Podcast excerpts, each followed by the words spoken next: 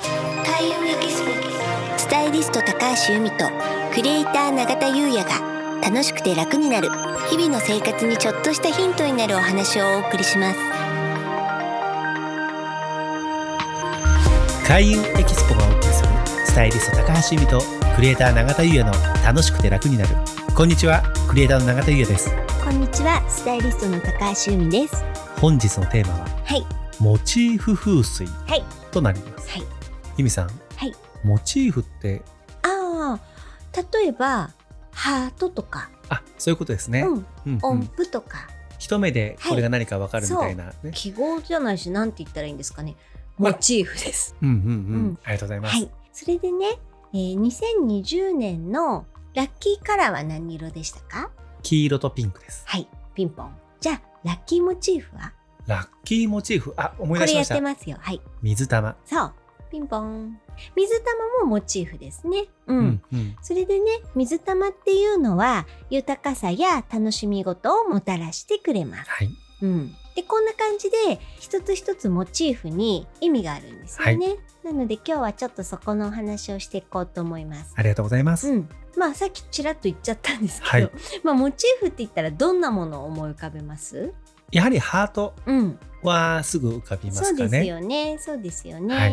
ハートっていうのはもうあのお分かりだと思いますけど恋愛運アップ、はいうん、恋愛関係全般に良いモチーフと言われてます、はいイメージ通りですイねメージ通り イメージ通りイメージ通りですね、うんで次はね月、月うん、で月っていうのは水の気を持っていてはい滞りを流すと言われてますいいですね、うん私ね月モチーフがすごい好きなんですよ由美さんはい、蟹座でうん、守護星が月ですもんねそうなんですよ、うんでこれねあの知ってるから月が好きってわけじゃなくて、そうなんですそうね昔から月モチーフが好きでへーあのネックレスとか持ってるんですけど、はそしたらたまたまあのホロスコープでへーうん蟹座の守護星は月っていうのを知って、はいおおと思って、うんうんうんうんなんであのなんとなくあったら買っちゃうモチーフかもしれないあです。そうなんですねうんうんじゃあ次はね星です。はいうん、まあ星もあのさっきのハートと同じでなんかそんな感じだよねっていうところなんですけど、は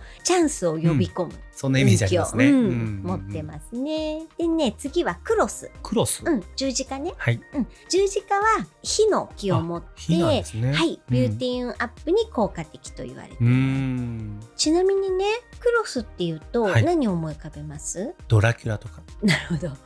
じゃなくてもう一歩何かないですか教会ピンポ ンで教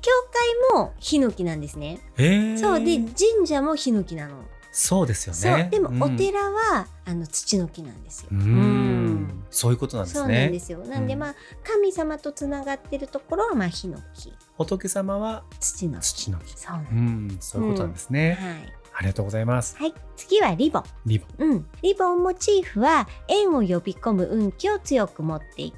結びつきや絆を深めてくれると言われてます、そういえば由美さん、はい名刺リボン使ってらっしゃいますそもうんね。なんですよ私、うん名刺リボンモチーフでそれもやっぱりあの、はいこの辺りから。そうなんですあの、うん風水的にいいあの名刺のデザインでリボンデザインはいいのでこういった意味からね、なのでそうしてますねありがとうございます。次はねクローバクローバー、うん、クローバーはあらゆる状況を好転させる作業と言われてまー。いいすですね。うんなんかあります私、うんあの5月9日生まれなんですけど、うん何かで知ったんですけど、うんなんていうんですかね誕生花みたいのがあるじゃないですかあ、なんか三百六十五日ってあるみたいですよね。なんかあるじゃないですかうんうんで多分流派とか、うんそういうのによってまあ変わるうん。こともあると思うんですけども、うん私が見たので、うん5月9日がクローバーだったんですよ。へでそれれ知ってから、うんクローバー好きっていうのもありますけど、うんもうそもそもねさっきの由美さんの月じゃないですけうどんうん。もともと好きだったんですよおークローバー。うん。っうんでそれで知っへーてさらに好きになってっ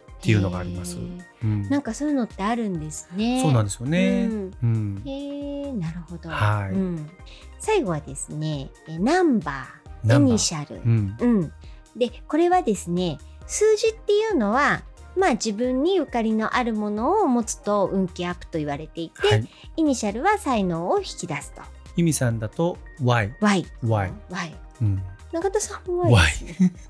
私たちワイワイ YY で YY 一回ね、あの、ポッドキャストじゃなくて、開運エキスポ、はいイベントをね、最初、うんあの、我々開運エキスポというのをやってまして、はい、そのイベント名を考えるときに、ゆみさん Y で、私 Y なのうで、ん、 YY 広場広場 とかね、なんかそういうのを考えてましたよね。開運エキスポでよかったですよかねっ。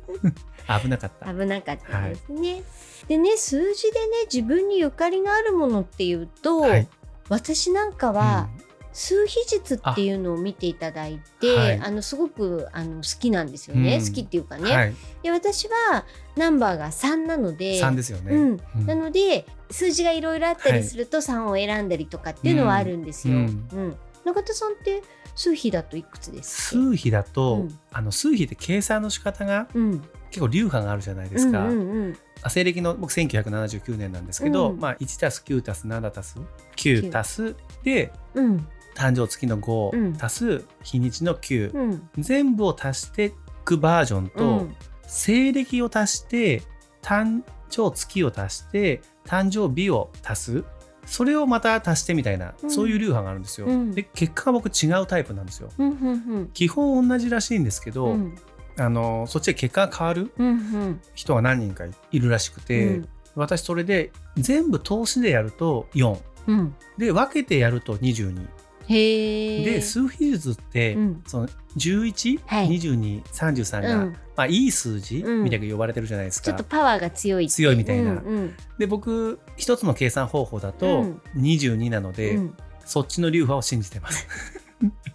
なるほどはい、でもなんか例えば市販で売ってるもので、はいそのナンバーアイテムとかだとはい、 22ってないですよね。ないですでナンバーだと僕数比じゃなくて僕うん5月9日じゃないですか、うん両方ともなんて言うんですかね5と9なので、うんまあ、5とかうんうん9とかはうん、非常に目につきます。なるほどなるほど、まあそういうのありますよねありますね私もやっぱり7月生まれなので、はい、やっぱ7のものっていうのはうんうん目がいったりはしましたね。しますよねうんうんはい、なのでねあのこういった自分に縁があるものだったり自分がなんか気になるものとかそういうモチーフをね生活に取り入れてみてはいかがでしょうか。ありがとうございます。はい、それでは本日は以上となります。はい、開運エキスポスタイリスト高橋由美とクリエイター永田裕也がお送りしました。